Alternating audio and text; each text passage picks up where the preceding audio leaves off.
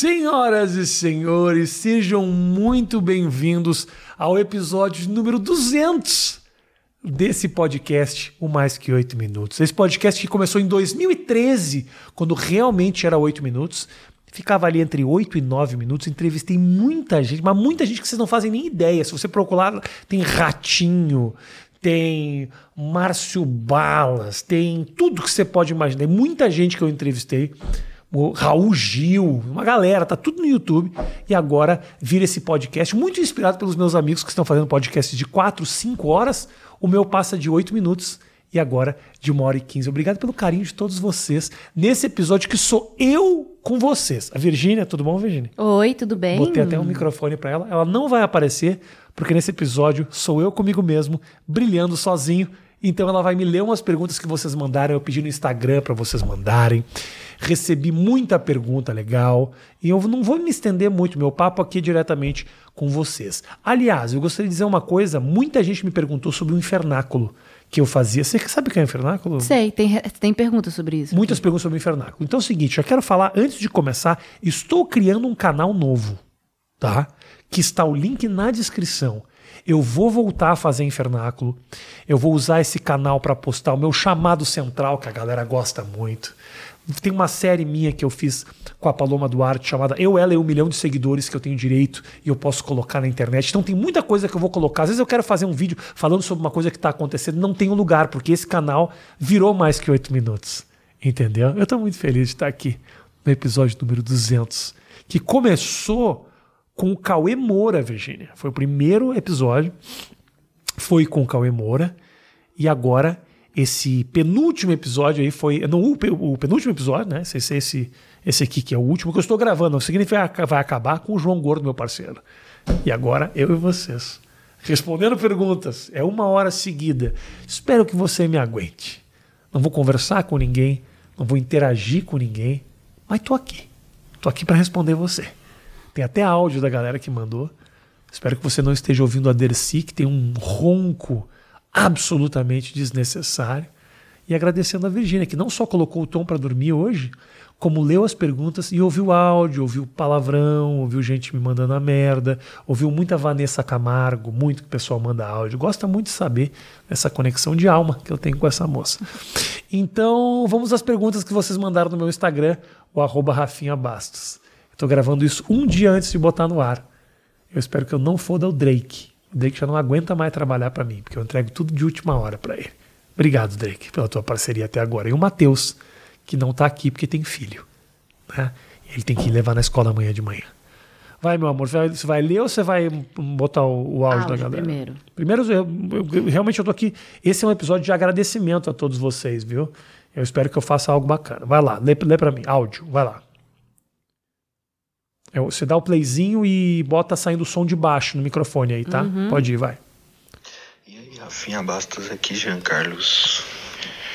É, eu te acompanho há um bom tempo e.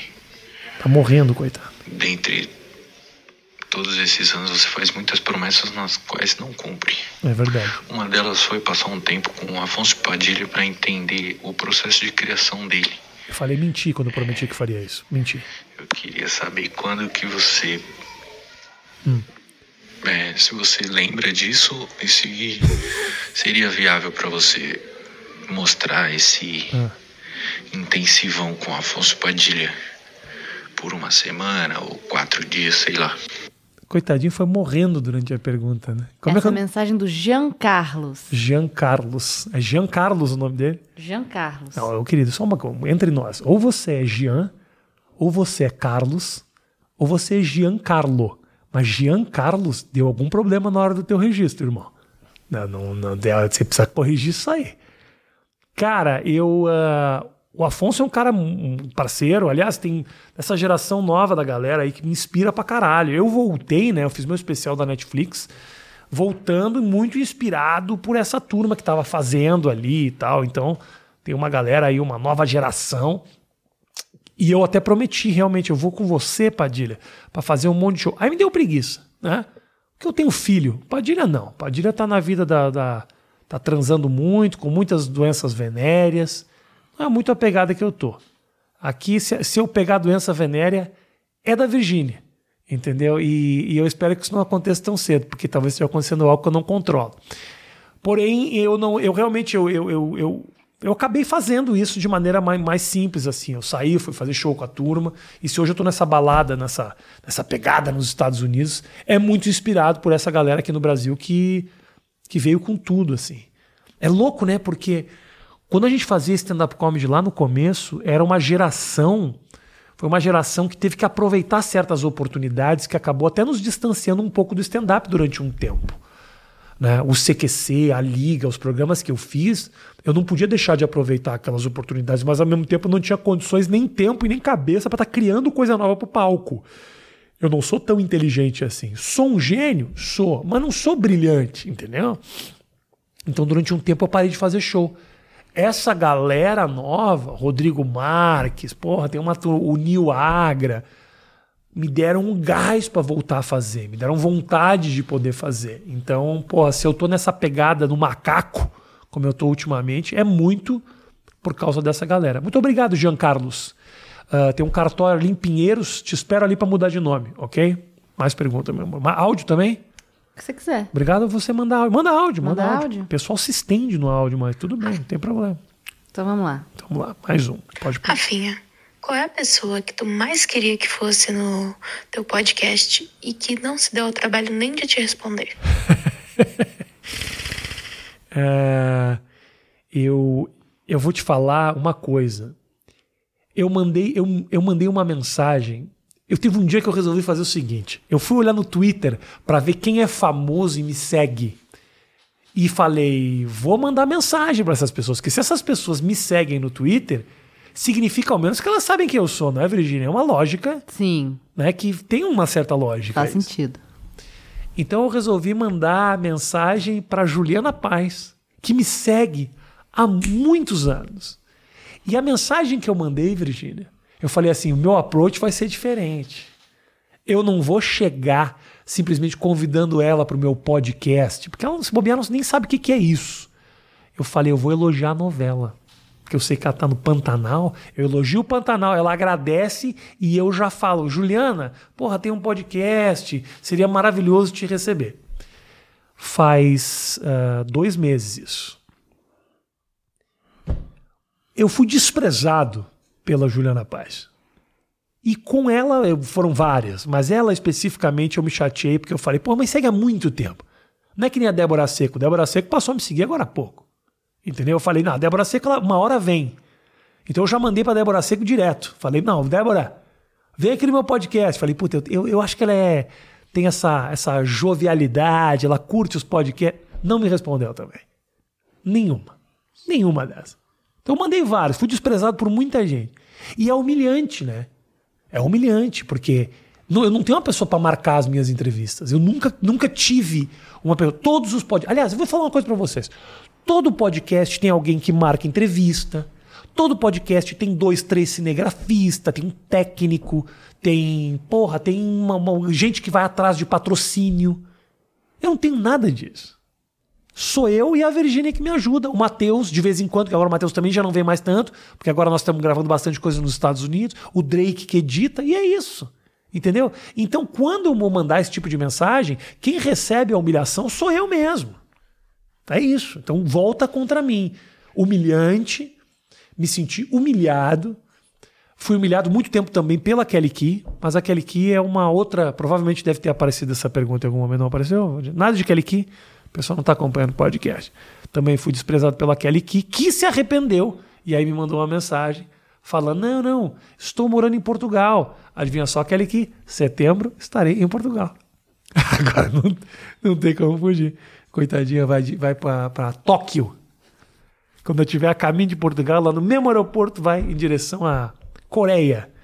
Mas o desprezo da Juliana Paz, esse foi foi duro, foi duro. Esse foi, foi complicado. Porque muita gente me responde e fala, não tem como. Mas a Juliana Pai nem respondeu. E nem parou de seguir. Porque se ela me despreza, não segue mais, né?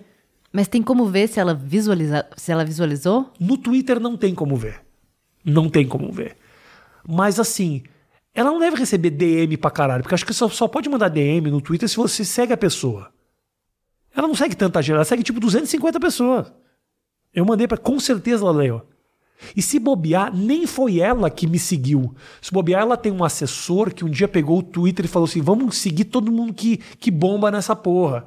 E a Juliana Paz não faz a menor ideia de quem eu sou. Um dia chegou uma mensagem do Rafinha Basso e ela falou: é um traficante que quer me vender droga. Mas por isso que ela nem respondeu. Então talvez o desprezo ele não tenha sido algo programado, tenha sido simplesmente algo natural. Mais perguntas? Essa pergunta foi da Daniele Ribeiro, tá? Daniele de Ribeiro. falar. Ok. Próxima pergunta. Obrigado a vocês que mandaram áudios uh, para mim aqui para que a gente bata esse papo no episódio número 200 do meu podcast. Fala Rafinha, beleza? Assim como tua carreira na comédia, tu tem intenção de internacionalizar o podcast também? Valeu! Essa per- pergunta foi O que, que ele que perguntou? do Luan de Souza. Se eu pretendo internacionalizar O podcast, também. Como, so- como você tá fazendo com essa carreira internacional. Eu fiquei dividido nessa, sabia, meu irmão? Porque, como eu tô nos Estados Unidos, eu falei, puta, eu acho que de repente tenho proximidade aqui para entrevistar pessoas aqui, ou comediantes amigos, gente influente. Pô, se eu mostrar os números que eu tenho, eu consigo talvez trazer uma galera bacana, né? Essa era a minha ideia inicial. Eu gravei um em inglês já, com um podcaster amigo meu chamado Tim Pool, um cara que já foi no Joe Rogan várias vezes, um cara ah, que muita gente fala que é um cara de direita, que fala sobre armamento. Foi um papo bem legal, assim, bem legal. Cara, o trampo que eu tô tendo pra, pra, pra legendar esse bagulho, complicado. Vou ter que contratar alguém para legendar, o custo vai ficar um pouco mais alto. Eu quero fazer testes, sim, de trazer algumas pessoas. Eu não vou ter condições de trazer, por exemplo, o Matthew McConaughey. Não vou, não vou. O Robert Downey Jr. provavelmente não vai topar o meu convite. Se a Juliana Paz me desprezou, querido, você acha que o Tom Holland não vai? Porra, é o mínimo que ele pode fazer. Então eu vou. Eu vou tentar esses nomes e eu acho que eu só vou fazer se forem nomes muito legais. Até pensei em fazer uma, uma edição americana, o More Than Eight Minutes, quem sabe, e aí crescer o público nos Estados Unidos. Mas a Virgínia fez um, um argumento muito interessante que você tinha dito, Virgínia, sobre fazer o americano, lembra? Não lembro. Você só fa- você não lembra disso? Depois você fala que eu que tenho déficit de atenção, né, Virgínia? você falou pra mim que ninguém vai estar interessado em fazer um podcast que tá recém começando. né? Ah, sim, é, óbvio. Se eu fizer um canal More Than 8 Minutes, vai começar com zero. É. Quantos brasileiros vão querer se inscrever no meu podcast em inglês? Então vai começar muito zero. Eu não posso trazer, entendeu, sei lá, a Jennifer Aniston e falar, porra, Jennifer, não que ela vá topar. Lembre-se, eu fui desprezado pela Juliana Paz. Eu miro lá em cima, querida. Sempre dá errado, mas eu miro grande. Então ela não pode vir no meu podcast e falar, nossa, ele tem 3 milhões de inscritos no YouTube, vou fazer um barulho bacana. E eu botar lá num canal que tem 6 seguidores. E o podcast com ela fica com 1.500 views, entendeu? Então provavelmente eu vou fazer sim mais versões ah, em inglês, só que nesse canal aqui, le- devidamente legendadinhas. Mais áudio, depois a pergunta, a galera mandou pergunta por escrito também. Vamos A- lá. A Virgínia vai ler pra mim. E aí, Rafinha, beleza? Maurício aqui, falando de Mogi das Cruzes, São Paulo. Sou seu fã. É, Rafinha, você demonstra ser um paizão pro Tonzeira, player. É. E admiro muito isso. Obrigado. Mas, e você também disse que, que pretende ter mais um filho, né? Com, Pretendo. futuramente aí. Mas duas coisas que eu quero saber. Você tá motivado para essa possível nova fase da sua vida? E se com certeza você vai estar, é, como você pretende fazer com sua turnê nos Estados Unidos? Perguntas Isso pode né? é, mudar seus planos, né? Mas tenho certeza que se isso for seu objetivo, vai valer a pena, tá? Um abraço, muito sucesso a todos. Pô, o pessoal, Virgínia, o pessoal se estendeu na, na análise, hein? Porra, o pessoal falou sério, hein? Aham. Eu achava que os caras iam mandar áudio, e aí, ô chupa-rola, vai pro inferno, cuzão. Não, os caras mandaram, né? Estão interessados em saber e tal. Até porque também eu mandei, falei pra galera mandar áudio e deu tipo 20 minutos, a gente já tava ouvindo os áudios. Falou, quem mandou, mandou, não mandou. Então os caras que mandaram foram os primeiros que falaram, eu quero falar. Entendeu, Virgínia? Tá entendendo? Então a pergunta, como é que é o nome desse cara? Menor ideia. O nome dele é Maurício Melo. Ma- Maurício, é o seguinte, cara. Primeiro eu quero te falar o seguinte: é muito fácil, Maurício, enganar ser um bom pai no Instagram. Você sabia disso? Só pra te falar. Eu especificamente, eu sou um bom pai. Realmente sou. Virgínia é testemunha. Você é sim. Eu não ia dizer agora, puta pai de bosta. Não ia. Mas eu realmente sou um bom pai. Agora, não é difícil você enganar que é um paizão. Bota uns stories ali de vez em quando brincando, eh, botando comida no prato. Às vezes o cara não cozinha, o cara não acorda cedo para levar na escola. Eu não. Seis horas da manhã eu tô levando na escola. Meio-dia meu filho recebe, eu vou levar ele para almoçar, e leva pro, pra porra da natação, e leva pro judô, e leva. Eu, eu, eu tô aqui, né? Eu tenho essa disponibilidade também, porque eu sou artista, né? Pelo menos é isso que meu pai falou. E eu acreditei até hoje. O artista ele tem essa disponibilidade, porque a vida não é muito menos corrida. Você que é advogado que trabalha das 8 às, às 7, ou você que bate uma laje das 7 às 10 da noite, talvez não tenha essa disponibilidade toda. Eu tenho. Então, quando eu venho para o Brasil, a minha tendência é aproveitar. Eu quero ter filho. Essa é uma discussão que eu estou tendo com a Virgínia. Né? Uh, a gente está só discutindo, não está transando. Talvez por isso que o filho não venha. Isso dificulta, talvez, aí um pouco o processo. Mas a nossa discussão é a seguinte: eu quero muito ter um filho, mas eu adoraria ter esse filho nos Estados Unidos. Eu queria. Fica mais fácil, eu quero dar esse presente. Olha que maravilha, a criança já vai nascer cidadã americana. E pode ir para o Brasil quando quiser. Se ele nasce no Brasil, você acha que ele vai poder ir para os Estados Unidos quando ele quiser? Não vai já nasce lá, um lugar mais seguro, numa, numa escola, já aprendendo, já falando inglês. Eu queria isso tem um peso por trás disso. Eu não posso fazer isso, porque imagina se eu tenho uma criança nos Estados Unidos, eu tenho que ficar me dividindo, vindo muito para ver meu filho. Então eu entendo todas as preocupações da Virgínia e ela gostaria de ter um filho no Brasil. Porque ela fala, ai, o SUS é show. Ela fala isso. O SUS é show. Não vejo a hora de nascer o meu filho num postinho de saúde. Ela tem essa fantasia. Ah, Rafa, né? pelo amor de Deus. Ela tem essa fantasia de que o Brasil é um país maravilhoso para se ter uma criança. Mas então a gente está nessa discussão. Cara, uma hora, posso te falar, uma hora vai, vai, nascer. Entendeu? Vai nascer. Até porque eu já troquei o porra do, do, do, do anticoncepcional dela por aspirina. Então, numa hora ela vai, ah, engravidei. Eu falo, é, tem ali uma pequena possibilidade. Vou vir com toda essa desculpa que já está preparado. Mas, é, cara, a gente vai ter. Vai ter. Porque é, é, ela quer ter, eu quero ter. Agora eu estou vivendo esse momento em que eu estou muito focado nos meus objetivos lá fora eu quero fazer isso acontecer. Uh, e ela falou que quer dar uma esperadinha, ainda é jovem, né? Ainda tem ali tudo no lugarzinho. Daqui a pouco cai tudo fica tudo. Parece um saco de velho, mas por enquanto tá tudo funcionando. Os ovários ali, a gente sabe que né, tem, tem condições ainda, ainda tá, ainda tá útil. Daqui a pouco já não funciona mais. Mas então a gente já conversa bastante sobre isso. A gente ainda vai chegar a uma conclusão e não pode demorar muito tempo, né, Virginia? Tem um prazo, né? É. Eu posso ter filho para sempre. Hum, não é o que dizem, né? Não é o que dizem. As pesquisas. Bem. Não? Eu vou ter não, que eu também congelar que... os meus espermatozoides, é isso? Não, gente, nesse caso a gente congelaria o embrião, né? Eu não posso congelar os meus espermatozoides? Acho que pode, não posso? pode? Então tá aí, ó. Eu posso congelar meus Já vou congelar agora, vou bater uma poeta na geladeira. Aí depois você só tira um bloquinho de gelo e leva no postinho de saúde. Então vai acontecer, cara. Não sei quando, mas uma hora a gente vai, vai, vai resolver este dilema. Eu quero, ela quer, é só a gente transar, né? Que tá, tá faltando. Pode falar. Tá faltando, Sim, meu amor? Tudo bem, parabéns pelos 200 programas. Quero saber de você quais as principais diferenças que você sente da sua vivência de comédia americana e brasileira. Você sempre fala que os Estados Unidos estão bem à frente do Brasil quanto à comédia, construção de piadas, setup, punch e principalmente aceitação do público com piadas. É, quero saber como essa experiência modificou a sua visão de comédia e quais permutas nessa questão cultural você faz é, entre esses dois países. Valeu, um abraço. Olha só ele, que pergunta completa. Ele falou né? quais permutas? Foi isso que ele falou? Eu, é, permutas, mas eu acho que ele quis dizer perguntas. Permutas? Permutas que eu saiba é quando você vai lá na, na no McDonald's e fala: posso comer um hambúrguer? Eu posto aqui no meu Instagram. Não é isso que é permuta, gente? Mas eu adorei a pergunta dele. Auita Torres. Porra, Auita, complicada essa tua pergunta, essa tua permuta. Mas, cara, é o seguinte: Será que realmente é interessante essa porra onde as pessoas estão cagando pra isso? Responde. Acho tão, acho tão teve... específico, Aita. Porra, que perguntinha bosta essa tua. Eu achei ótima. Responde aí.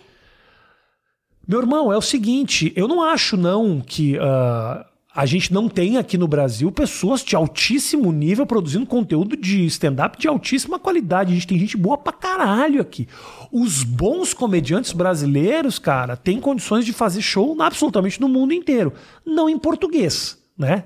Não né, fica, fica um pouco difícil. Até para o público brasileiro, no caso, sim. Mas tem uma coisa nossa, uma cara de pau que o brasileiro tem, e principalmente, eu te falo uma coisa, já que eu falo muito sobre, sim, a comédia tem uma organização nos Estados Unidos que é mais antiga, tem mais clubes de comédia, tem um circuito e tem um, uns degraus que já estão muito pré-estabelecidos, ou seja, é, um, é, um, é, um, é uma cena que está muito mais madura. Mas aqui no Brasil, por exemplo, cara, essa coisa que a galera faz aí, Nil Agra, Afonso Padilha, Thiago Ventura, galera de postar, Fábio Rabin, postar vídeos de oito minutos toda semana. Meu irmão, isso não existe em lugar nenhum do mundo. O que o Padilha faz de postar vídeos de 20 minutos, 25 minutos, é único. Ao corte, hein? O que o Padilha faz é único. Esse cara, ele não tem ninguém fazendo isso lá fora. O cara que posta videozinho no TikTok toda semana nos Estados Unidos já é um cara que está produzindo muito conteúdo. Aí tem um cara como o Neil Agra que faz 8, 10 minutos por semana, às vezes 12, 15 minutos. Porra, isso é foda. Aí as pessoas, muita gente fala assim, sim, mas não é um material top. Uh, pode ser que, porra, não, não, o, material do vídeo talvez não seja tão bom quanto o material do show. Ok, eu, eu entendo isso. Agora, vai produzir material para estar tá no teu solo 15 minutos por semana. Isso é muito foda, meu irmão. Então, assim, o nível que tá ali, eles sabem que não é o 100%, mas já tá num nível muito legal construindo um público com uma periodicidade na internet. Isso é foda, foda. Agora, nos Estados Unidos, meu irmão, tem umas coisas que me surpreendem muito. Assim, por exemplo, de vez em quando eu tô fazendo show, e eu vou eu, eu vou me apresentar, eu tô assistindo assim, né? tô assistindo o show antes. Dependendo dos clubes que eu me apresento, às vezes, cara, eu descubro caras maravilhosos que eu nunca vi na minha vida. E eu fico pensando, mas cara é novo? O que, que aconteceu que esse cara nunca foi descoberto? Aí às vezes eu vou perguntar para os outros comediantes, falar, vem cá, esse cara, quem é esse gênio que está no palco? Que é isso, cara? Nunca ouvi falar desse sujeito. Quem é o cara? Pô, o cara falando de tal. Há quanto tempo? 25 anos. 30 anos de stand-up. Porra, mas o que, que aconteceu? Ah, pô, recebeu uma oportunidade numa época que não estava preparado, se envolveu com droga, ou teve um talk show, um, um sitcom que não deu certo. Ou seja, não basta só nos Estados Unidos você ser bom, tem tanta gente que você precisa ser bom, tá no lugar certo, na hora certa, trabalhar pra caralho. Ou seja, é foda, não é tão simples. No Brasil, a gente ainda tá muito aberto, né? Ainda, tá, ainda tem muita oportunidade. Tem gente que nem é tão boa, que tem carreira. E tem tanta oportunidade uh, de, de se apresentar que no final acaba aprendendo. De tanto que subiu no palco. Isso rola muito no Brasil. Nos Estados Unidos, meu irmão, se você é nota 7, por exemplo, em Nova York, você tá fazendo open mic. Entendeu? Então não é, não é um mercado tão receptivo. Eu ralei pra caralho para conseguir a abertura nos clubes que hoje eu me apresento, para dividir o palco com as pessoas que eu tô dividindo. Eu ralei, cara, dois anos, dois anos e meio, assim. E ainda de vez em quando tem lugares ainda que eu não consegui entrar, que eu espero que em algum momento aconteça. Mas. Então, assim, tem o seu positivo e o seu negativo de ambos os países. Eu acho que a gente tá, cara, o stand-up aqui é foda. É muito do caralho. Não, não vou dizer que tá muito abaixo dos Estados Unidos, porque não tá. Mas, obviamente, lá eu me surpreendo e mais. Tenho a oportunidade de fazer show com os caras que eu admiro, meu irmão. Que eu admirei a vida inteira. Outro dia tava lá, quem tava lá no. Quem tava andando lá e dando 100 reais de gorjeta pro garçom? Louis C.K. É, lá, fazendo show, no mesmo bar que eu. Chris Rock tava lá também mesmo. Chris dia. Rock tá quase toda semana. Principalmente agora que ele tá escrevendo show novo. Toda semana. Dave Chappelle, você também já sentou do lado dele. Dave Chappelle sentou na minha frente pra bater um papo. Então, assim, isso é um puta sonho, entendeu? Sarah Silverman, você já fez show com ela? Já, pediu uma foto, fez cara de cu, eu lembro disso. Uma coitadinha, também não sabia quem eu era. Depois eu subi no palco, me apresentei, fiz excelentes piadas e o que, que ela disse? Ela eu, gostou. He's ela, great. He's great, ela falou. Então, aí, às vezes a gente não ganha na simpatia, a gente ganha na qualidade, querido. Esse é o Brasil. O Brasil vence. O Brasil, nós, nós não, não desistimos nunca. O brasileiro, ele é, ele tem sangue no olho. A verdade é essa. Mais perguntas. Mais áudio também? Tem, do Maicon. Tem depois as perguntas da galera que mandou texto. Maicon. É Brasil, né? Brasil é fã. Podia ser Michael, mas não. Maicon. Ué? Um N. Vai. Diz que você já perdoou. Vou levando vida. Meu amor, você pode botar. Você pode botar o áudio aqui que não tá morrendo enquanto tá gravando? Ele tá cantando uma música. O que, que ele cantou? Eu Bo- não entendi. Bota de novo, eu quero ver o que ele tá cantando. O que, que ele tá cantando? Bota de novo. Tá que pariu. Verdades que você já perdoou.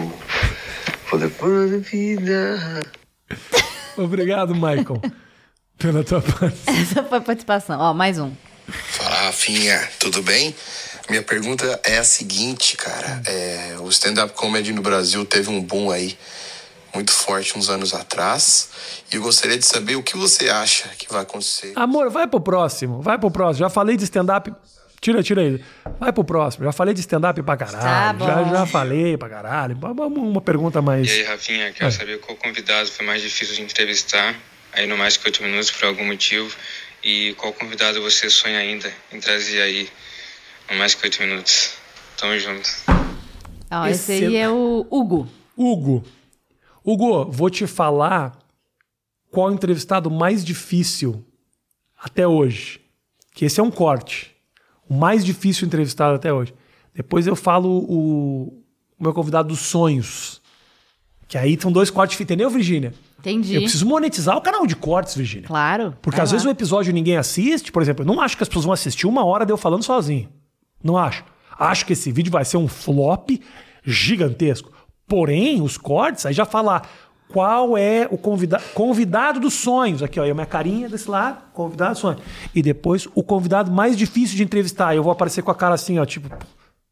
Esse é, esse é o thumbnail aqui, ó. Seguinte, convidado, o, o papo mais complicado, mais difícil que eu tive, eu vou falar que a culpa foi minha, não foi do convidado. Foi o Tammy Gretchen, que eu gosto muito, que é muito meu amigo, porém eu eu precisava ter me informado um pouco melhor. Às vezes eu vou muito no vamos aí, vamos aí, vamos aí, e eu senti que eu não performei do jeito que eu gostaria de ter performado. Tem tanta coisa para contar da história desse cara, das vivências, o que, que aconteceu. As pessoas gostaram muito, não, não tive reclamações, nem nada disso. Mas tinha- eu poderia ter ido mais, mais longe nessa conversa do que eu fui. Eu acho. O que, que você está fazendo, carinha? Você chamou ele de Tammy Gretchen? É? é? O que, que é? Va- Vai, vai destila esse preconceito não é Tammy Ah. com sobrenome, não é Tammy Gretchen. Já foi Tami Gretchen, Tam- o Tami Miranda. É. Mas tudo bem, mas. você- o- Gretchen é o nome da mãe dele. Sim, Virginia, mas foi Tami Gretchen durante muitos anos. Ah, tá bom. Ah, eu achei que você tava. Você ia dizer que eu devia chamar de Ah, Tami. Não, Ah, claro que não. Isso aí, ó. Vamos abrir Você a tinha que cabeça. ter chamado ele de Tammy Miranda. Tami Miranda, foi Tami Gretchen. Eu- Ah, tá, Eu não bem. acho que Tami vai se sentir ofendido por eu falar isso, porque tem orgulho da mãe dele. Ah, ok, beleza. Entendeu? Você acha que é muito ruim pro Tami ser chamado de Gretchen, é isso? não sei. Tá, ok.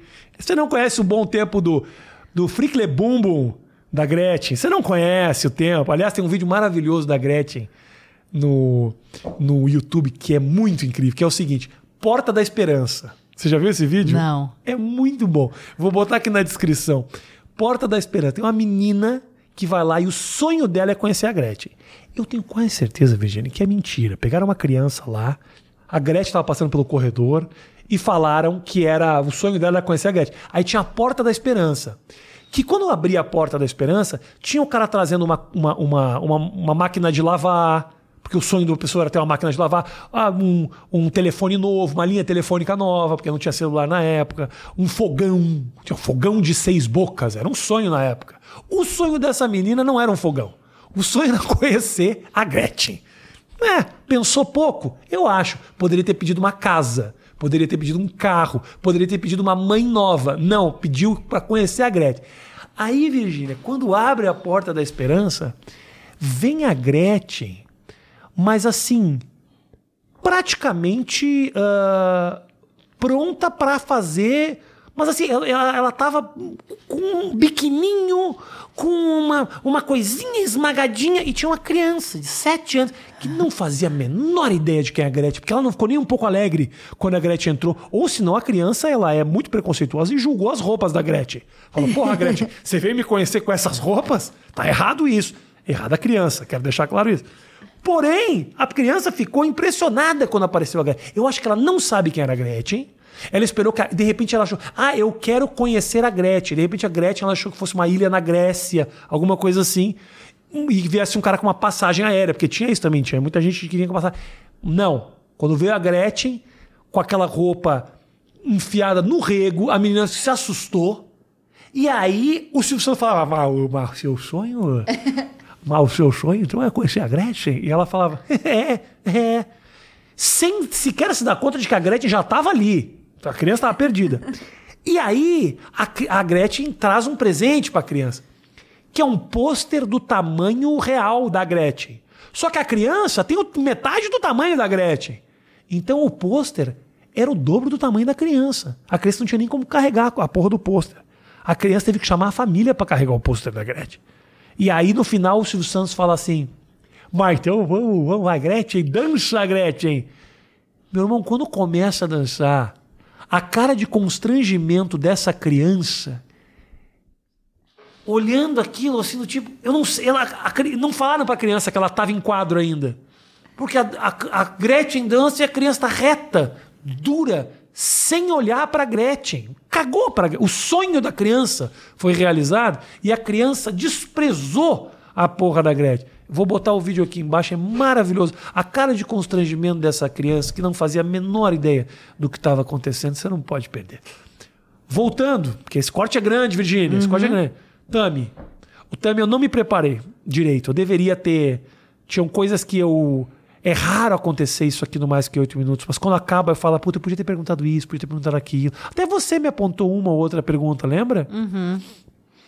Que eu poderia ter feito eu acho que eu não estava num, eu não, não tava focado naquele dia.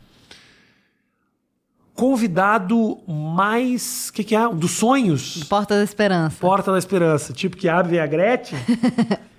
eu tenho uma lista que eu gostaria de trazer. Mas. Meu convidado. Eu tenho alguns convidados que eu adoraria trazer. Eu gostaria muito de entrevistar Humberto Gessinger, do Engenheiros do Havaí. Já mandei e-mail até para a mãe dele. Não, não mandei para a mãe dele. Não faço a menor ideia de qual é o e-mail da mãe do Humberto Guerra. Mas mandei para todo mundo por perto, não recebi nunca nenhuma resposta. É um cara que a galera pede demais aqui no, no para bater um papo comigo e eu adoraria receber ele. Eu era muito fã de Engenheiros quando eu era moleque.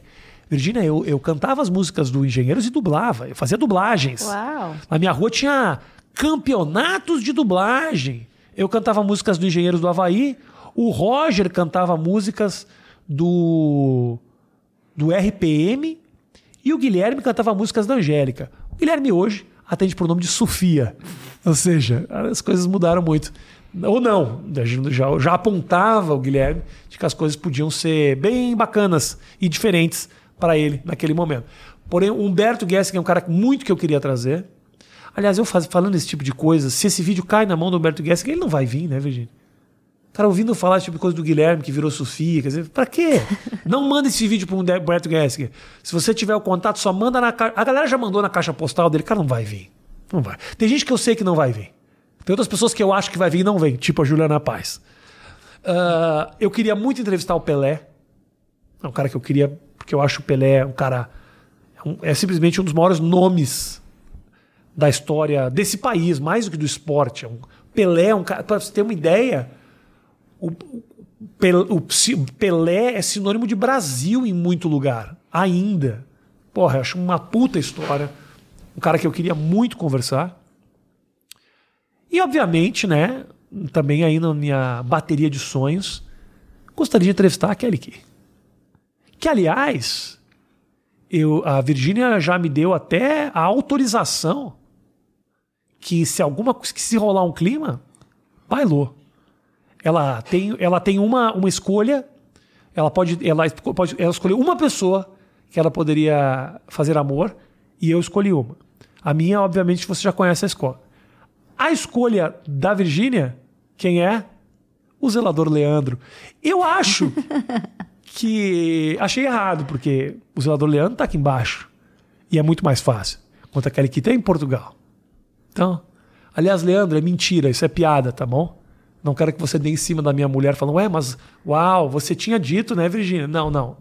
Aliás, o Leandro quebrou a perna, né, Virginia? Quebrou. Caiu de cima do telhado. Sim. Bom, o Gugu morreu. Leandro, você tá vivo. O que importa é isso. ah, a minha dica é não vá pra cima do telhado, querido. Porra, coisas terríveis podem acontecer com você. Vamos ler as perguntas, meu amor? Vamos ler? Vamos ler. Beleza. Acabaram os áudios? Não, tem mais um, dois, Tem três, mais quatro, um cinco. álbum? Tem, mais, cinco, áudios. Eu nem sei quanto tempo tem isso aqui. Tem que olhar no gravador aí. Deixa Daqui a pouco só os áudios é o suficiente pra fazer isso aqui.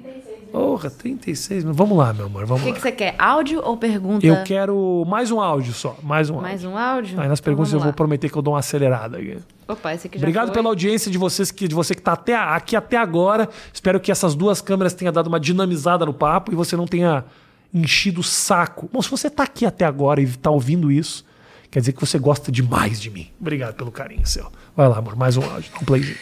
E aí, seu merda? Fala Obrigado. comigo, Próxima pergunta, meu amor. Perdeu a chance. Essa é a não, coitadinho do menino, vai. Eu sou um merda mesmo. Não, mas vai, vai, vai, dá um playzinho nele. Dele? É dele, é uma maneira carinhosa, é uma maneira cari... carioca, carioca sim, carioca Tá. se trata com xingamento, pode falar. E aí, seu merda? Fala comigo, boa noite. Sei que você não vai ouvir esse áudio mesmo, tá ligado? Mas quem sabe, né? É, como que é ser um dos caras mais odiados no Brasil? Olha. Responde essa aí. E como tu lida com essa porra? Responde o 2J aí no bagulho, já que você nunca me chama pra entrevista, seu merda. Valeu, abraço. Tamo junto, cachorro. Seu merda, seu porra, odiado, cachorro. Que? Que, obrigado pela pergunta, Alexandre Frota. Que não parece que tipo. Ô, Frota, eu, eu gosto de você, cara. Que qual é o teu problema comigo, velho? Eu não tenho problema nenhum. Eu não acho que eu sou um dos caras mais odiados do Brasil. Acho que tem muita gente que sim que me odeia. Mas assim, irmão, tô pagando as contas, velho. Entendeu? Tá tudo certo. Meu filho tá numa escola bacana, tem dinheiro pra pagar ali. Eu tenho um cartão de crédito que eu passo pelo celular. Hoje, não é, Virgínia, que a gente foi comer Sim. na janta e eu só botei o celular e fez pip, pip, e eu paguei a conta. Você acha que eu vou reclamar de ser odiado? Meu querido, eu era amado em Porto Alegre e ganhava 850 reais por mês na RBS. Você acha que é um problema ser odiado? Você acha que isso vai me tirar meu sono? Problema nenhum. É o seguinte, meu irmão. A verdade é que ninguém pode ser amado por todo mundo o tempo inteiro. Alguém, uma hora, não vai gostar de você. Isso aconteceu comigo muito cedo. Tá ok. Quando você fala as coisas que você pensa, não sei o quê, inevitavelmente a gente que vai, vai te odiar. Eu poderia ter outra opção, né? Eu poderia dar uma Otaviano costada na minha carreira. O Otaviano é um cara que, por exemplo, você não vê falando de política, certo ele. Eu- talvez eu seja um idiota, talvez ele seja inteligente, mas é um cara que não se compromete, tá certo. Tem só carinho, não é verdade? Quem odeia o Rodrigo Faro? Você já ouviu alguém falar assim, se o Rodrigo Faro é um bosta? Não existe isso. Porque é um cara muito, mas um amor. E eu falo isso porque eu adoro o Rodrigo Faro. Mas é um cara que tá ali falando, né? As coisas, fazendo seus programas. Você não vê um se expressar, o que, o que, que eu penso da política, da economia, eu vou, vou entrevistar um. Não, não, não, não se envolve. Talvez ele seja muito mais inteligente do que eu, que perco meu, perco meu tempo aqui falando as coisas que eu, que eu acho da vida. Porque de vez desde quando eu também, quando eu assisto eu falando essas merda, volta e meia eu me arrependo. Eu falo, que Rafinha, o que, que interessa? Vai fazer tuas piadas e foda-se o que você pensa da vida. Mas é o preço que se paga. Quando você fala o que pensa e faz as piadas. Eu faço as piadas que eu acredito. Assim, não que eu, não que eu concorde com tudo que eu falo nas piadas, mas assim, eu faço o que eu acho engraçado e divertido. Se isso desagrada alguém, meu irmão, pau no seu cu, o que, que eu vou fazer? Segue outro, vai pro próximo, tá tudo certo, não te obrigam a me assistir. Existe desde, olha, eu me lembro até hoje, quando eu era criança. Deixa eu falar uma coisa. Quando eu era criança, a gente assistia televisão e não tinha. A Virgínia não lembra disso, que a Virgínia, a Virgínia nasceu. A MTV já nem tinha clipe mais quando a Virgínia Ah, nasceu. tinha sim. Tinha não, tinha não. Quando eu era criança, Virgínia, não tinha controle remoto a televisão. Você lembra desse momento, Virgínia? Não tinha o quê? Não tinha controle remoto a televisão. Não tinha controle remoto. É, eu acho que já não era da minha. Essa não era da minha época, não. Claro, é eu sou velho. Não sei se você é velho ou eu- você é jovem ou eu sou velho. Mas na minha época, para você trocar de canal, você tinha que levantar o teu rabo da cadeira e trocar aqui, fazer. Era um negócio terrível. As velhas tinham a Telefunken em preto e branca na, na, na cozinha. Ficava aquele negócio que cheio de chuvisco, passando o som da novela, você nem via direito. Era só um chuvisco de merda. Sabe quando você vai ser hospedado num hotel e você acha o canal pornô que não tá pago e fica só. Aí os caras batem punheta pra aquele negócio. Isso aí era a televisão na minha época. A gente via a televisão desse jeito. O cara tinha que botar uma, um bombril na antena. Um bombril na antena para pegar melhor. Nessa época, quando você ficava preso, às vezes a televisão você travava e a porra de trocar o canal encaixava num canal e não saía. Aí você era obrigado a assistir Rede Vida durante seis meses até mandar consertar a tua TV. Hoje em dia, né, o tem um advento da tecnologia chamada controle remoto. Você pega e muda. Então, assim, como é que você pode me odiar e ainda me assistir com tanta oportunidade de entretenimento que você tem, querido? Vai embora, vai pro inferno. Vai assistir o Zig Zag, que é um programa do Marco Luque na, na Rede Globo. Entendeu? Vai se divertir, querido. Vai assistir, vai assistir HBO, tem vários programas, várias coisas. Não precisa estar tá aqui. É isso, tá tudo certo. E um beijo, seu bosta. Tamo junto aí, viu? Tamo sim. Valeu. Vamos ler umas perguntas, meu amor? Vamos lá. Essa aqui é da Roliveira. Tá bom isso aqui, Virgínia? Hã? Tá bom esse episódio? Tá ótimo. Você tá gostando? Tô gostando muito. Ok, não acredito Ó, em você. Rafinha, diante de tudo o que você já viveu, qual ah. o seu maior medo? Olha, eu tenho medo de brochar, né? Para sempre. Eu tenho muito medo do meu pênis não funcionar, viu, Virginia? Eu sei. não bastava a Juliana Paz me humilhar. Agora eu sou humilhado dentro da minha própria casa. Não, eu sei que isso é um medo para você. É um medo. É um medo. Muito medo. Até senti um calorzinho aqui na bacurinha. Eu tenho. Cara, eu tenho medo. Eu tenho medo do meu filho atravessar a rua. Eu fico pensando nesta merda todo dia, porque ele é desligado, que nem eu. Não olha para os lados e eu fico pensando, vai dar alguma merda quando ele tiver que atravessar a rua, o carro vai frear em cima. Ah, eu tenho muito. Meus medos estão muito relacionados ao meu filho. Eu era muito mais corajoso antes de ser pai. Eu tenho medo.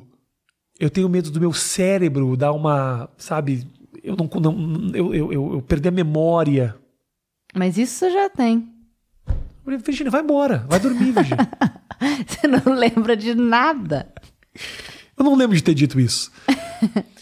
uh, eu tenho medo de não de, de, de, do meu cérebro não permitir que eu seja um ser criativo. Se eu tô aqui, meu irmão, se a minha carreira ainda existe, é porque eu não tenho, eu ainda tenho condições de pensar e criar e tudo mais. Eu tenho medo de perder isso, né?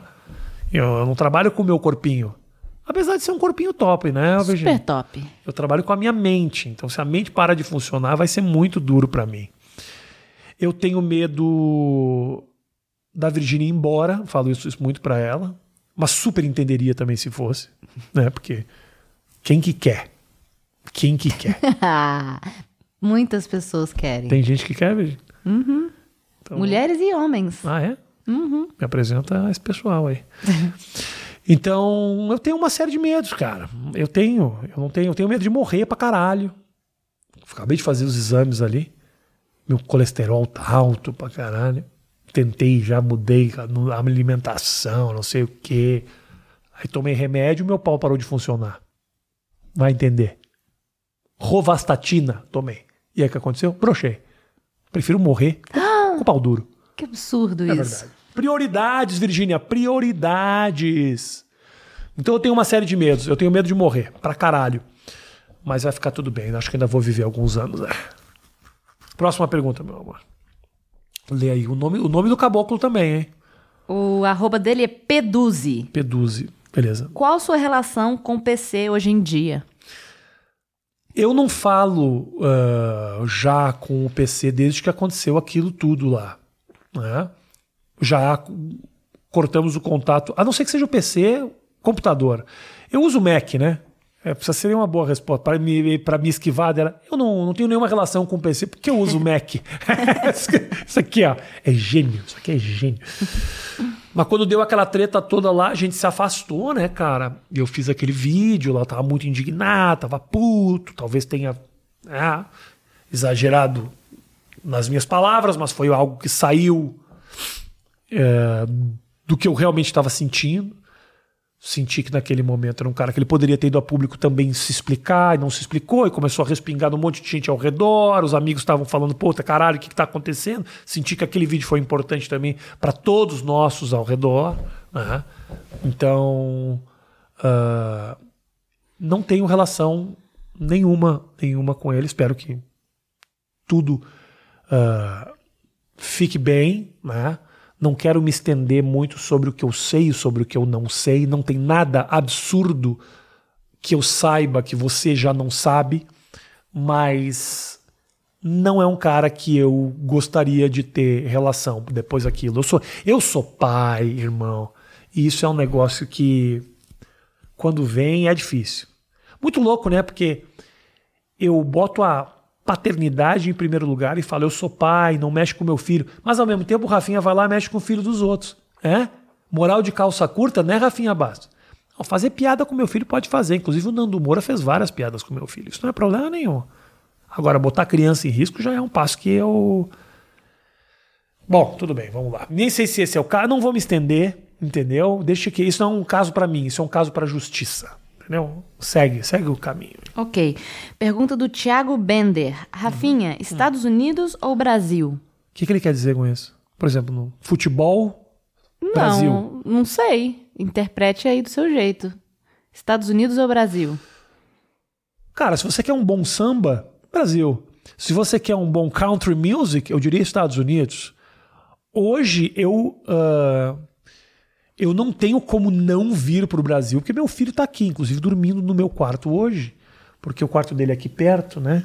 E aqui do lado, aqui de, atrás desse biombo aqui, tá o quarto do meu filho. Então eu botei ele lá no meu quarto para dormir, para poder gravar esse vídeo, que agora são uma e meia da manhã já. Uh, eu tenho coisas ainda para conquistar nos Estados Unidos. Eu quero fazer muita coisa nos Estados Unidos. Eu gostaria de ter esse trânsito para o resto da minha vida. Eu gosto muito de, certas coisas de lá. É um lugar que me desafia profissionalmente para caralho. Mas, obviamente, eu tenho muito carinho pelo meu público, uma relação bacana com a minha família. Uh, e meu filho está aqui, vocês estão aqui. Eu gosto de gravar, gosto de vir aqui entrevistar gente. Para mim é importante para caralho manter isso. Entendeu? Mas é a, é a, é a conversa dos milhões agora, meu querido. Essa é a, essa é a conversa, entendeu? Mas eu sinto que eu tenho coisas, muitas coisas ainda que me instigam e que me desafiam nos Estados Unidos. E eu quero, eu quero manter isso, eu quero fazer isso ainda durante um bom. Um... Eu gostei. É difícil, né? Porque eu tô falando isso aqui, a Virgínia tá do outro lado, ela é parte, ela é parte interessada disso aqui.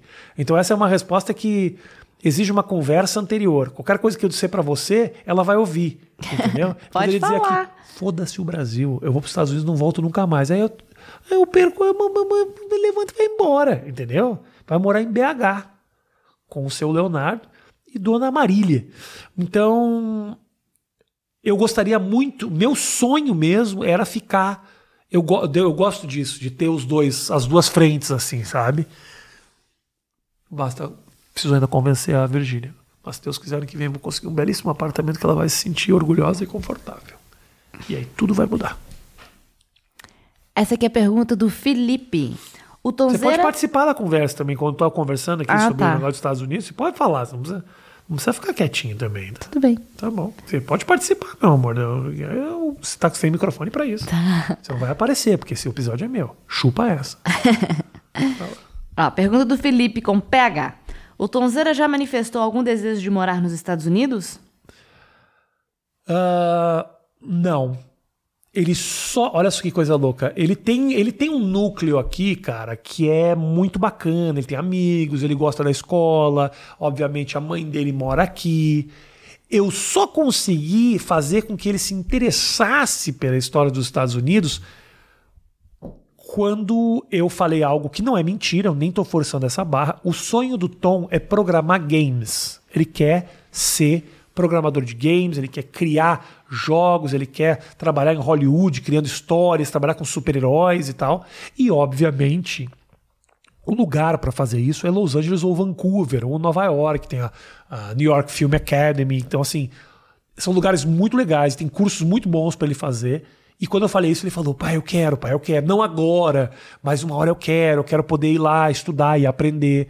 E ele tá falando inglês bem pra caramba, né, Virginia? Tá super bem. Super bem. Com a professora Yvonne, que é uma professora americana, que tem sido muito legal para ele. Eu tenho visto ele fa falar com ela, só ouvindo, assim, é muito bacana, tá falando super direitinho. E então eu acho que uma hora vai acontecer e esse interesse dele vai aumentar, entendeu? Então, aos poucos, uma coisa de cada vez. Próxima pergunta, meu amor. Vamos lá. Ok. Obrigado a você que está aqui até agora, episódio número 200, hein? Comemorando, celebrando essa data importante. Pergunta do arroba Bpomela. Ok. Qual convidado que você não dava nada e a entrevista foi do KCT? Olha, que eu não dava nada e acabou sendo muito legal. Sim. Eu sempre. Uh, eu sempre me divirto muito e fico muito satisfeito quando eu entrevisto comediante. Sempre. Eu venho meio tipo, pô, tem amigo, pode parecer um, vai ficar um papo de comadre, ninguém vai se interessar muito porque a gente faz a mesma coisa, passa pela história dos shows difíceis, ah, os momentos constrangedores no palco, mas inevitavelmente com os comediantes sempre são papos muito legais, muito leves, muito fáceis de fazer, assim, muito, mas muito mesmo. Agora, o papo que mais me surpreendeu na história desse podcast foi com o menino que eu esqueci o nome do Twister. Hã? Do Twister, da banda Twister. Meu amor, graus de fé. Putz, esqueci o nome dele agora, gente boa pra caramba, me. Procura aí Twister. O nome dele foi. Ele veio para cá para contar a história. Eu sabia que tinha sido uma história difícil, um negócio de droga e tudo mais, mas puta, essa aí, meu irmão. No, banda, banda Twister, escreve aí, esqueci o nome dele. É um nome estranhíssimo, aliás, também. Você vê, eu não tinha tanta informação da história dele. Sander. A, o Sander, Sander Meca, que aliás ficou meu amigo depois aqui já. Fumamos muito crack junto. Mentira, não é verdade. Ele parou. Inclusive vende comida, mandou um risotinho show de bola para mim. O Sander. Desculpa esquecer teu nome, Sander. Provavelmente isso vai chegar nele. Mas essa foi uma, uma entrevista que me surpreendeu, porque eu sabia que era uma história pesada, mas tinha requintes nessa tinha, tinha, detalhes nessa história que eu absolutamente desconhecia e fiquei de cabelo em pé enquanto ele me contava. Eu tenho, uh, eu acho que você, não sei se eu, eu não sei se eu ganho o devido mérito por isso, mas eu tenho uma relação muito respeitosa com quem vem aqui resolve abrir o coração e contar as suas as suas os seus sofrimentos, as suas histórias mais complicadas. As pessoas se sentem muito à vontade porque eu não faço questão que ela se exponha. Quando eu sinto que há um constrangimento, quando eu sinto que há um medo, um risco de se expor, eu sou o primeiro a dizer: se você não quer falar disso, está tudo bem, vamos para o próximo assunto e não tem o menor problema. Você já deve ter ouvido eu falar isso. É bem comum a pessoa vir aqui e pedir para tirar alguma coisa depois, e eu não penso duas vezes. O que pediu para tirar, eu tiro na hora, que pode te comprometer profissionalmente, que pode te comprometer com um amigo, com a família e tudo, mas não tem problema nenhum. Ah, mas vai ser um corte excelente. Não, não, não. Não tem problema nenhum. O bom desse podcast ser gravado é isso. O cara não gostou de algo, a pessoa, a mulher veio aqui, falou algo que sobre o ex-marido, depois fala, ah, eu não deveria ter falado. Não, não, não, não é ao vivo. Tranquilo, eu tiro. O que eu, o que eu quero é que você saia daqui satisfeito de ter tido uma conversa legal comigo. Agora, Sander foi foda. Porque era muito, era uma história muito mais complicada do que eu imaginava. Já tinha ouvido falar, mas era assim, fez para mim a história do Rafael William parecer a, a história do, do, do, do Mickey com o Pluto. Porque, puta, aquela história foi pesada demais. Falando em pesada demais, também tivemos aqui a, a Andressa Uraki. Porra, Andressa Uraki, que conta que começou sua vida sexual transando com um cachorro, irmão. Pô, tá, é, aí é foda. Não tem como ir mais longe, né? Mas são histórias reais que as pessoas vêm aqui e contam e que eu tento transmitir elas com o maior respeito possível. Eu sou um bom ser humano, né, Virginia? Você é um ótimo ser humano. Você não acha, Virginia? Eu acho. Se eu não fosse uma boa pessoa, você diria isso? Se você não fosse essa pessoa que você é, eu não estaria com você. Eu te amo muito, eu te amo muito. Também. Mas é verdade. Então, quando a pessoa vem aqui, eu quero que ela se sinta confortável. Mas essa foi. A do Sander foi a mais surpreendente para mim. Próxima pergunta. Ok. Anne Souza 33. O que te deixa extremamente irritado? Fome. Fome. É isso, é fome. Só? Não. Ah, não, mas me deixa irritado, me deixa mais, mais do que irritado, me deixa inquieto. Eu fico. Ah, ah, quero comer. Fico meio putinho por nada. Fome. Mas matar a fome resolve o problema. O que mais me deixa puto? Me, me ajuda aí. Irritado? Ah, irritar. Sabe quem me irrita muito? Hum. Vai parecer uma bobagem. E vai parecer até meio trouxice da minha parte. Mas quando a pessoa vem tirar uma foto com piadinha, eu fico um pouquinho meio, meio, meio, meio. Ah, velho, cala a boca. Ô, ô Rafinha, ô, você não sei o que e, tá, e vem fazer umas piadocas de bosta, querida. Faz. Ninguém chega no dentista querendo arrancar dente. Ninguém chega no engenheiro querendo construir prédio. Mas é diferente. Não é diferente, Claro que Virgínia. sim, é porque as pessoas elas assistem você e elas acham que você é uma pessoa assim muito aberta Eu sou. e quer, e quer fazer graça o Não, tempo inteiro. Você não não, é essa pessoa de Não querer sou. fazer graça o tempo inteiro. Tipo o Maurício Meirelles. Maurício, Maurício é. Maurício Ele gosta. é assim. Maurício gosta. Você não, você não gosta. Maurício gosta de um abraço de um desconhecido. Eu também gosto. O abraço, o abraço é quando a pessoa fala, posso te dar um abraço? Tem gente que faz isso, acho muito legal. Quando a pessoa fala, posso te dar um abraço? E não quer foto, não quer nada. Entendeu? Eu acho muito real isso. Os acho uma- abraços são muito gostosos. Os abraços de pessoas aleatórias que vem cá dar um espirro no meu ouvido, passa um Covid bacana, uma variante nova que a gente não conhece, uma gripe do macaco. É sempre bom, né? O pessoal na rua quando vem. Eu gosto muito. Mas quando é. Quando vem com piadocas, aí me, me chateia. Tem o cara que fala, porra, você tem que. O cara fala assim, ô Rafinha, Rafinha, deixa eu te falar uma coisa, Rafinha. Você tem que conhecer o meu primo Aurélio. Puta, você tem que. Não, eu não tenho que conhecer. Eu não tenho a menor curiosidade pela vida do teu primo. Não é porque você tem curiosidade sobre a minha vida que eu vou ter curiosidade sobre a sua. Não tenho. Te dá bem a real. Gosto muito do teu carinho, obrigado por me seguir. Mas não vou na tua casa, meu irmão. Não vou. Não tô interessado. Você tem que conhecer meu primo Aurélio, ele tem piadas maravilhosas. Geralmente, eu, deixa eu falar uma coisa pra você. Existe uma grande diferença entre o profissional de comédia e o comediante amador. O profissional de comédia, ele é um cara que trabalha com humor. O comediante amador é apenas um cara muito chato. Ele é desagradável, ele é piadista, ele gosta do é pra ver ou pra comer. Não faz muito parte do meu repertório. Então, eu não tô interessado no seu primo Aurélio, tá bom? Forte abraço. Próxima pergunta.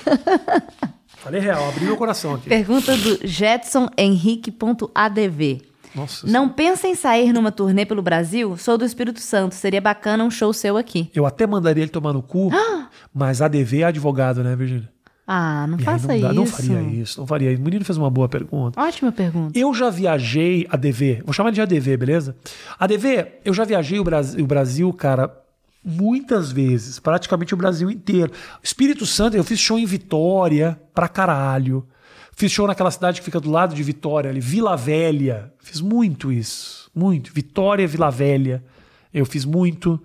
Ah, então, cara, eu já viajei demais, assim ganhei uma puta de uma grana, entendeu? Tô bem, tô tranquilo. Não sei se eu tenho mais saco pra fazer um bate e volta em Belém do Pará, como eu já fiz. E mais, eu viajava sozinho, irmão. Os caras viajam com trupe, viajam com produtor, o Maurício viaja com a própria esposa. Eu ia sozinho, irmão. E trazia o dinheiro num saco de, de lixo. Ia trazendo assim, eu, um dinheiro, um saco de. E uma vez perdi, perdi cachê já, hein? Em Curitiba, uma vez deixei um envelope, que na época, graças a Deus, o dinheiro não era tão grande, mas já era uma grana muito boa. Perdi dois mil reais no- em Curitiba, logo que eu comecei minha carreira, deixei um envelope lá, e depois, idiota, depois de três horas, quando me dei conta, falei, eu vou voltar lá pra ver se eu acho. Trouxa. Deve ter rido da minha cara. E certo eles ainda. Certo eles. Vão guardar o envelope com dinheiro. Ah, trouxa. Deixou aqui, não, não cuida. Tem gente que vai fazer melhor uso disso aqui. Certo eles. Então eu já. Eu já viajei muito, cara, muito mesmo. Eu vou, provavelmente. Eu quero viajar com o Maurício. Eu me divirto muito fazendo show com o Maurício Meirelles. É um amigo que a gente se diverte, tá sempre junto, criando coisa nova, fazendo projeto, criando umas coisas, umas loucuras e tal. Hoje eu tenho mais vontade de fazer isso para me divertir do que para fazer show ou para desenvolver material, ou simplesmente como a carreira de comediante que é viajar e fazer show e ganhar o dinheiro dele.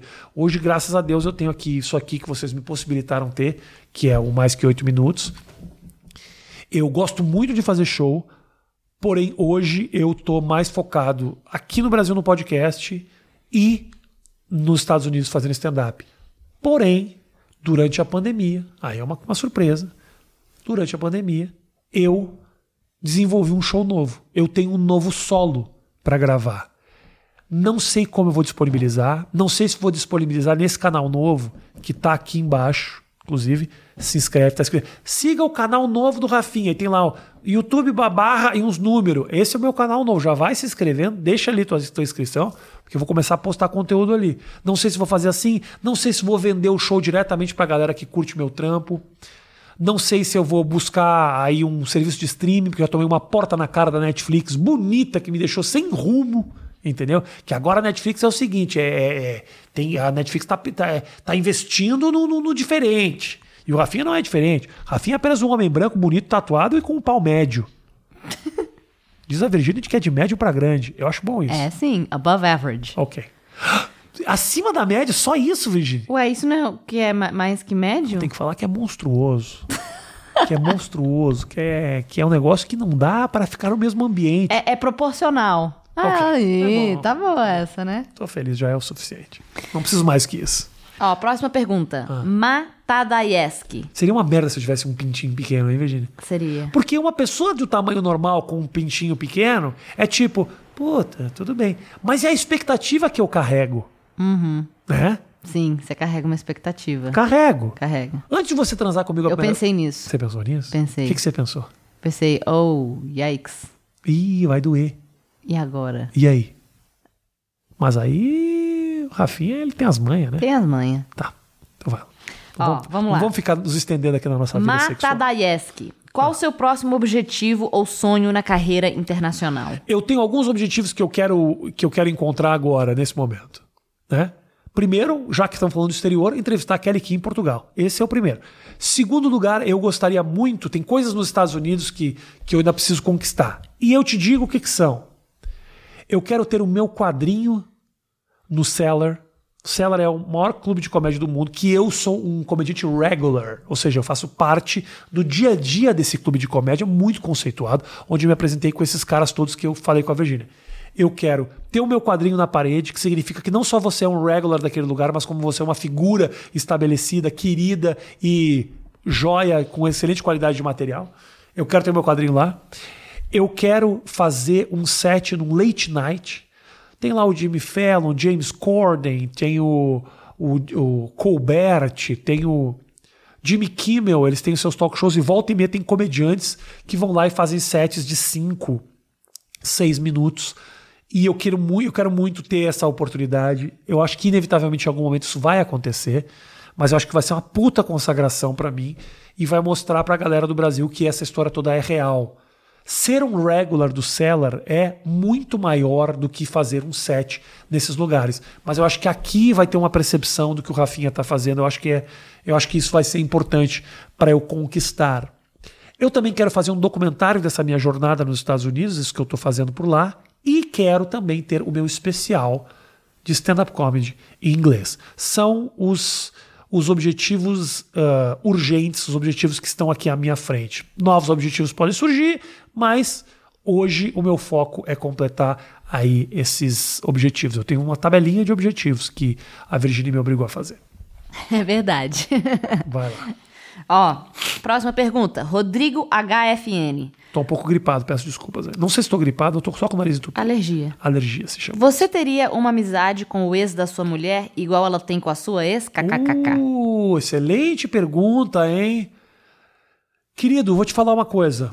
Tem tempo aí, meu amor? Vai estourar o nosso cartão aqui. Hã? Já deu uma e cinco. Uma, uma hora e cinco. Uma hora e cinco. Daqui a pouquinho a gente encerra aqui, tá?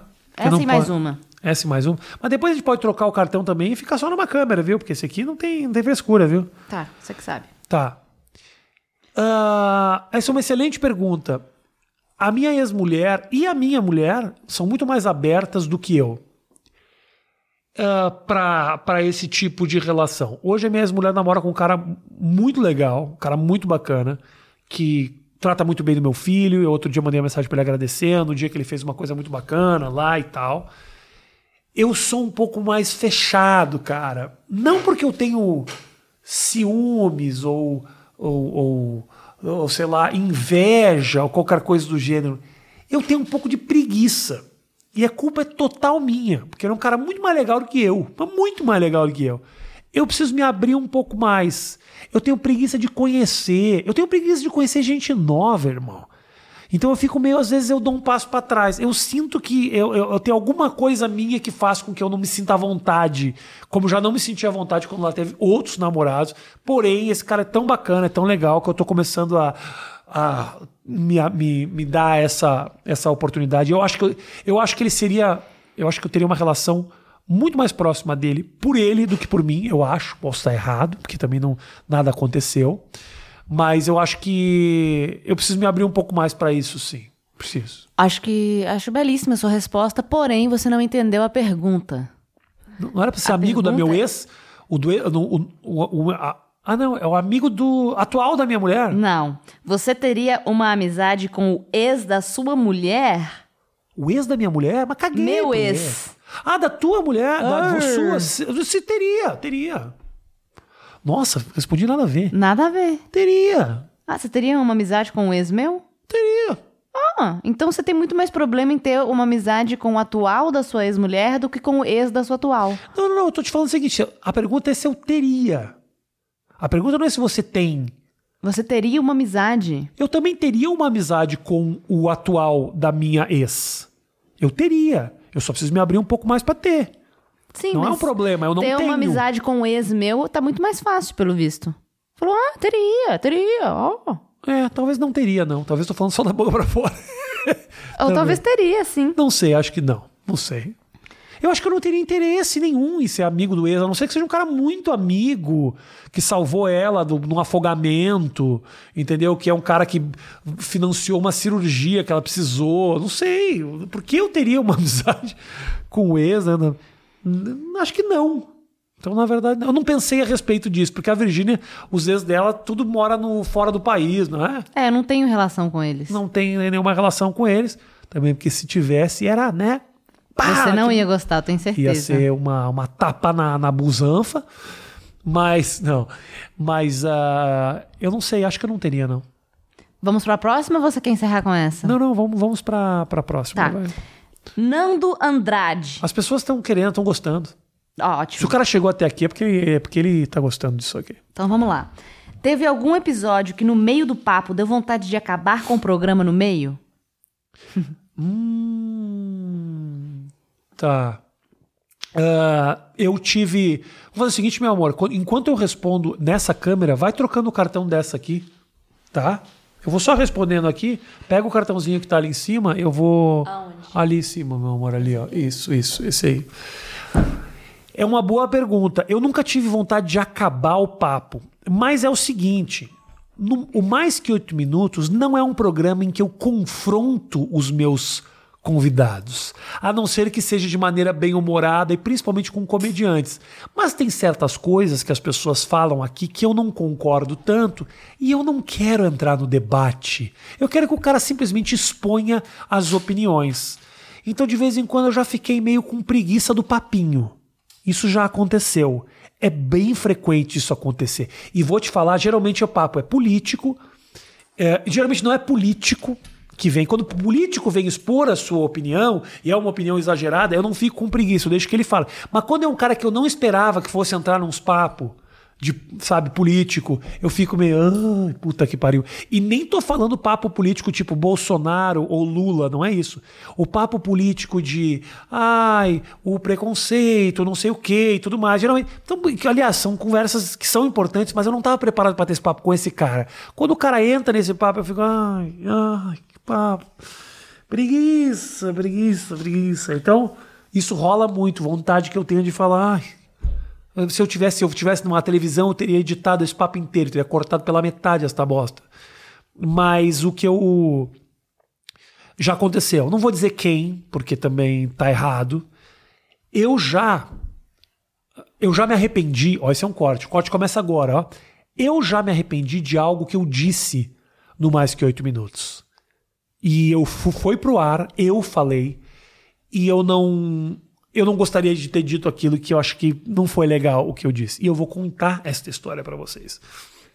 Estava no programa da Maria, Maria, da Maria Bop, e eu falei sobre uma amiga minha, que eu não citei o nome, mas que esse papo chegou nela. E aí ela veio falar comigo, falar, Rafa, não gostei, você poderia ter vindo falar comigo, e ela estava certíssima. Fala exatamente o que, que é o papo. Eu tenho uma amiga minha que virou uma ativista. E eu acho ótimo, tá ótimo, e ela que siga eu- as suas crenças e tá tudo certo. Se precisar da minha ajuda, eu, inclusive concordo com a, a luta dela, tá tudo bacana. Mas eu senti que quando ela virou uma ativista, durante um tempo, ela- eu, eu, eu perdi a conexão com ela, ela perdeu a conexão comigo. Cada vez que eu encontrava ela, ela era mais um discurso do que a minha amiga, que a gente falava bosta e ria juntos e tal. E eu disse isso nesse programa. Obviamente, isso chegou na minha amiga, que é uma pessoa que eu amo muito, que é muito próxima a mim, e ela veio falar: Rafa, você deveria ter dito isso pra mim. Só que o que aconteceu foi o seguinte: eu realmente eu deveria ter falado pra ela direto. O que aconteceu foi o seguinte: eu demorei muito tempo pra postar o papo da Maria Bop. Nesse período, eu, eu, eu gravo, como é gravo, gravado, às vezes eu fico um mês, dois meses pra postar o papo.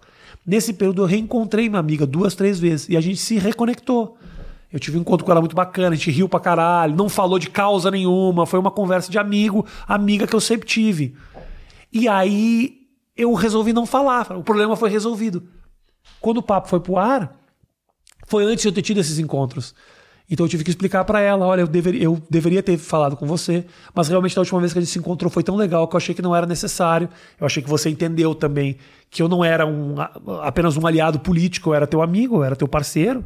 E, e a gente ficou de bem no final dessa história toda. Então resolveu. Eu não perdi amiga. O papo, aliás, com a Maria Bob foi muito bacana, mas é algo que eu poderia ter conversado com minha amiga antes de ter exposto isso aqui. Eu exponho coisa pra caralho. Já chateei gente. Quem ficou chateado comigo aqui, Virginia? Quem? Meu amigo João Vicente. Que eu falei que não era comediante e ele ficou possesso comigo, porque eu falei no programa com o, o Afonso Padilha que eu, não, é, não é comediante. Ah, se o, se o João Vicente é comediante, qualquer um é. E parecia que eu estava denegrindo a imagem do meu amigo João Vicente. E não estava. Ainda vou ter essa conversa com ele. Ele falou que vai vir aqui. A gente vai botar em pratos limpos essa história. Já posso usar essa câmera do lado aqui, amor? Eu preciso ficar. Né? Hã? Por quê? Bota outro cartão então, amor. Tem outro cartão ali em cima? Então bota outro. Mas não precisa formatar, eu deletei tudo. Só dá um REC, não precisa. Só isso aí, ó. Vai, dá, dá REC. Aqui. Tá bonito, tá ótimo, tá maravilhoso. Tá lindo. Tá muito bonito, meu amor. Lê outra pergunta pra gente, então, que nós vamos um pouquinho mais longe, porque daqui a pouco estoura o cartão. Eu, eu sou limitado, entendeu? O que acontece é o seguinte: esse cartão tem apenas 32 GB. O outro cartão, que eu tenho que comprar um cartão de 64, vai ficar muito mais fácil pra mim. A câmera tá levemente torta. Conserta isso, ô- ô, Drake. Não tem problema, vamos lá. É, Pergunta do Carzé Eduardo. Uhum. Rafinha, você e o Porchat são tretados? Não. Não, não, não. Nunca. Ué, por que isso? Não sei. O Porchat, não. Não, o Porchat é meu amigo. Gosto pra caralho do Porchat.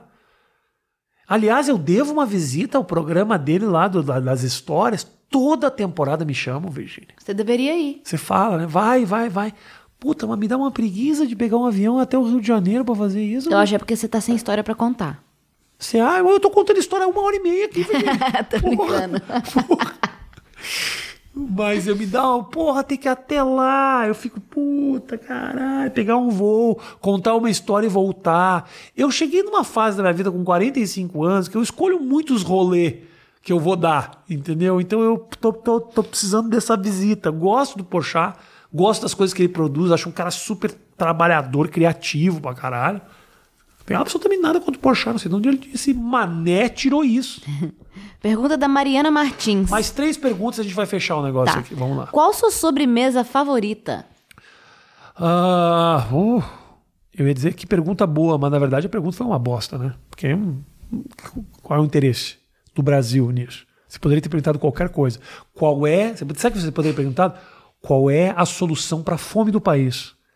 Rafinha, uh, você poderia me emprestar dois mil reais? Eu teria te emprestado. Mas você resolveu perguntar qual a minha sobremesa favorita. Vou te falar uma coisa. Eu gosto muito do bom e velho brigadeiro. Gosto muito do sorvete. E eu gosto muito do, do da tortinha de, de, de maçã. Tortinha de maçã do McDonald's. Aquela gordurosa quentinha, sabe? Que queima os beiços. Puta, aquilo é muito gostoso. Mas é só gordura, né, Virginia? É açúcar e gordura aquilo. E ainda, e ainda depois de vir com aquela maçã, que ela é, ela é, ela é fermentada no açúcar, eles colocam uma casca de gordura e por cima eles colocam açúcar. Mas aquele negócio vem na tua artéria, a horta e para. Ele para, é teu coração na hora, aquilo lá. Tem, tem pessoas que morrem, morrem de ataque cardíaco, que abre o peito do cara, tem uma torta de maçã atravessada aqui assim, porque não, não, não digere aquele negócio. Vai, amor, mais uma. Penúltima pergunta do nosso programinha. Aqui. Tami Resmat. Tami? É. Gretchen? Não. Ou Miranda? Resmat. Tá. Tu não vem mais pro sul para visitar? Tô indo, inclusive, semana que. que agora comecinho de julho. Estou indo lá para entrevistar o, o Fabiano Baldasso, que é um jornalista de esportes do Rio Grande do Sul, e o meu bom e velho amigo Peninha, né? Uh, ele do canal Buenas Ideias, que já veio aqui. Puta papo legal, tô indo lá para gravar de novo com ele. Então vai ser muito bacana, tô indo para lá. Tenho que ir, cara, tenho que ir. Meu pai tá passando por umas questões de saúde aí, preciso estar por perto nesse momento, dar um alô na galera, né? Mas agora meu pai tá bem, graças a Deus. Obrigado por perguntar e por se preocupar comigo. Última pergunta? Última pergunta. Pega, pega uma boa, pode ser? Tá. Para fechar bem? Vamos lá. Dá para ser? Vai. Se pudesse passar uma hora conversando com qualquer pessoa do mundo, quem seria e sobre o quê? Vale aquele aqui? Não, não posso. Meu amor, você sabe, você sabe que isso é. Você sabe que isso é. Tem um, tem um aspecto folclórico por trás disso. Gente, eu adoro aquele aqui. Temos aí uma possibilidade. Eu até cantei Baba Baby para você quando a gente tava ficando. Temos aí até uma possibilidade de nutrição, hein, Kelly? Hum, fica aí a mensagem. Uh, que eu gostaria de conversar durante quanto tempo? Se você pudesse passar uma hora conversando com qualquer pessoa do mundo, qualquer pessoa do mundo, eu gostaria muito de conversar com o Michael Jordan. Michael Jordan seria um cara que eu adoraria bater um papo, fazer todas as minhas perguntas. Eu gostaria muito de conversar com ele. Eu fico na dúvida entre o Michael Jordan. É que sabe o que acontece? Tem certas pessoas que eu admiro tanto, Virginia, que eu fico. Eu não sei se eu vou ter as perguntas certas. Eu já sei tanto, já ouvi tanto essas pessoas falarem, que eu acho que eu até já sei as respostas, assim, sabe? Por exemplo, o Dave Chappelle, um cara que eu adoraria passar uma hora conversando. Mas eu já ouvi ele falar tanto. E eu até ficar meio constrangido de o Dave Chappelle ter que dedicar uma hora para mim. Eu ia ficar meio, porra, coitado do Dave Chappelle, podia tão mais. Mas eu acho que o Michael Jordan seria um cara que eu me interessaria de fazer certas perguntas. É, seria um cara que eu acho que eu teria curiosidade para conhecer. Dalai Lama Seria um cara que seria bacana de. Breve Dalai Lama aqui no Mais Que Oito Minutos, hein? Eu gostaria de trazer. Essa foi a última pergunta da Karine Brioto. Foi ela? Ô, Brioco, um grande beijo para você. Obrigado pelo carinho. Agora a câmera acabou de acabar, nesse exato momento, na última pergunta. Obrigado pelo carinho. Quero agradecer a minha mulher, a Virgínia, por fazer a seleção dessas perguntas. Perguntas de merda, uma pior Você que a achou? outra.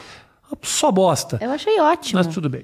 Uh, não, foi muito legal. Obrigado pela participação de vocês. Muito obrigado por ser uma audiência cativa desse programinha. Se você chegou nesse final, meu querido, significa que você gosta muito do que eu faço e tem saco para estar me ouvindo se inscreve no meu novo canal. O link tá aqui na descrição. É o primeiro, tá escrito novo canal do Rafinha. Se inscreva agora. Tá escrito ali e tá o link. Já se inscreve que daqui a pouco eu vou começar a postar um conteúdo e vai ter infernáculo lá sim. Você não manda em mim. Infernáculo que eu já me diverti muito e que eu quero voltar e que é muito pedido pela galera. Tinha muitas, coisas- muitas pessoas falando de Infernáculo, não tinha, Virginia? Tinha. Tinha mesmo. Não senti firmeza. Tinha umas cinco pessoas? pelo menos? Tinha. Ok. Voltaremos com o Infernáculo, vai ter chamada central, vai ter série, vai ter muita coisa. Então, obrigado pelo carinho de todos vocês. Tamo junto, tem muita coisa que eu tô gravando. Obrigado por acompanhar essa jornada. E provavelmente daqui a 50 episódios, quem sabe eu faço uma edição dessas de novo. Espero que você tenha gostado. Duvido que você tenha chegado até aqui. De qualquer maneira, grande beijo, tamo junto. Valeu! Obrigado, Matheus. Obrigado, Drake, por estarem comigo nessa jornada também. Tchau.